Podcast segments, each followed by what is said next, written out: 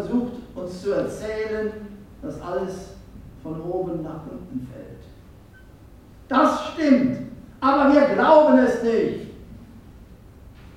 Seit Jahrtausenden hat man versucht, uns zu erzählen, dass wir sterben müssen. Selbst wenn es so ist. Wir glauben es nicht. Die Würstchen der Wahrheit, die für uns gebraten werden, wollen wir nicht mehr essen. Wir wollen nicht mehr Zaungäste oder Zaunkönige oder Wachstelzen sein bei den Bedingungen des Lebens. Denn das hier, Brüder und Schwestern, ist unser Leben. Man hat versucht, uns zu erzählen, dass das Leben durch das Sterben erst lebenswert werde. Was für eine Gurke! Ist es denn wirklich nur von Belang, ob wir vor dem Sterben Rotkohl oder Sauerkraut essen? Oder wir Talkshows oder Dokus gucken, bevor der Krebs in unseren Eingeweiden explodiert? Nein, nein. Wir fordern eine Autonomie von der Welt. Bevor wir das Plenum eröffnen, hätte ich eine Bitte zu den heutigen Tagesordnungspunkten. Hab's befürchtet. Lasst uns heute bitte nicht schon wieder über Heidegger sprechen. Ja, allerliebsten würde ich auch nicht über Hitler sprechen. Hitler war wirklich kein schlechter Mann. Jetzt reicht's aber.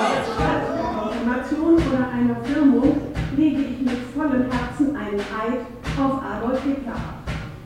Das Schlimmste ist der Tag nach der Kapitulation.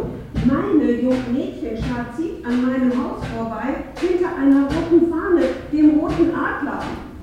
Ich wünsche mir, dass der Führer diesen Krieg verliert. Das reicht ja wohl aus, um dich bei der Gestapo anzuzeigen. Du ähnelst eher einem Mitglied des fahrenden Volkes als einem Student der Alma Mater. Das Studium ist rausgeschmissenes Geld. Meine Mutter hat mir gesagt, dass sie Angst davor habe, dass ich eines Tages mit dem Lastwagen und wehenden roten Fahnen vor ihrem Haus auftauche und sie an der Perlenkette herauszerre. Sehr schlimme Dinge, die die Mütter und Großmütter in der Schwangerschaft erleben, werden dann bei den Enkelkindern als psychisch wirksam wiederentdeckt. So kommen wir aus unserer Vergangenheit nicht heraus. Ich habe noch gar nicht gelebt damals. Wir sind somatisch mit der Geschichte verknüpft. Meistens rückt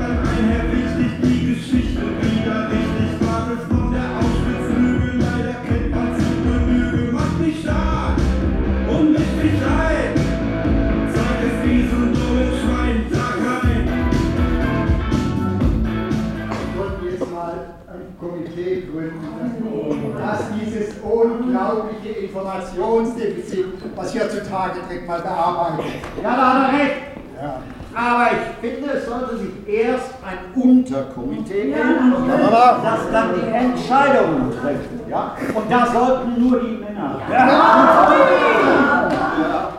Ich will viel vögeln. Ja, äh, meine Orgasmusschwierigkeiten, die haben etwas mit dem Kapitalismus zu tun. Genau. Ich persönlich habe keinen Grund, gegen Männer aufzubegehren. Es reicht jetzt mal, ihr Pimmelschwäne. Es ist unerträglich, welch unbedeutenden Anteil die neue Frauenbewegung von 1968 in der Geschichtsschreibung haben wird, wenn es so weitergeht wie bisher. Nicht die Männer, Frauen verändern. die Diese. Dutschkes und wie sie alle heißen, erzählen uns, bei unseren Problemen handle es sich um einen Nebenwiderspruch des Kapitalismus. Bekanntlich stellen wir Frauen hier in Freiburg circa 50 Prozent der Komitees und Arbeitsgruppen. Überall wird die Revolte aus einer rein männlichen Perspektive dargestellt.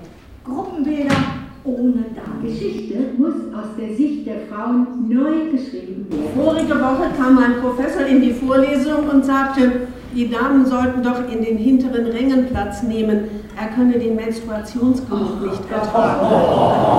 Offiziell gibt es keine individuelle Frau. Hat eine unbescholtene Verlobte, unbescholten heißt jungfräulich, hat eine unbescholtene Verlobte ihrem Verlobten in Erwartung der Ehe den Beischlaf gestattet, dann kann sie, wenn er sie nicht heiratet, wegen des Schadens, der kein Vermögensschaden ist, eine billige Entschädigung in Geld verlangen. Billig.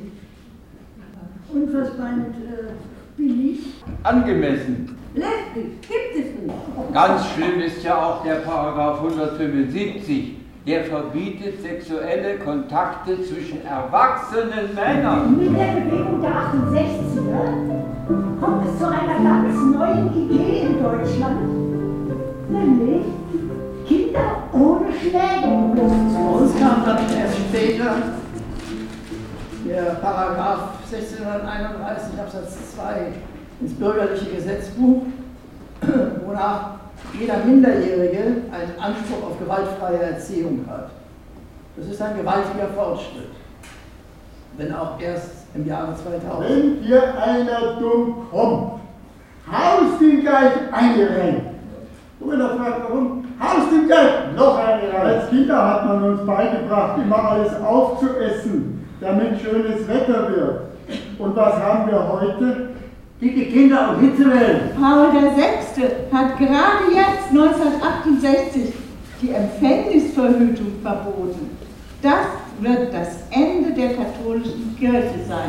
Direkt nach der Veröffentlichung der Enzyklika beginnt eine Welle von Kirchenaustritten, die lange Meiner anhält. früheren Lehrerin würde ich jetzt gerne ein paar Worte sagen. Ich erinnere mich, wie sie mich zu Abfragen immer gern nach vorne zitierten, um sich hinterher über mein Gelispel lustig zu machen. Ich war damals die erste und einzige Schülerin der Klasse mit einer losen Zahnspange. Ich erinnere mich, wie sie mir aus dem Unterricht warfen, weil ich DDR und nicht SBZ, sowjetisch besetzte Zone oder sogenannte DDR gesagt hatte. Ich erinnere mich an ihre antisemitischen und antikommunistischen Tiraden, die sie ganz in der Tradition der Strambe der Entführerin, die sie im Dritten Reich einmal waren, verbreiteten. Ich erinnere mich, wie sie alles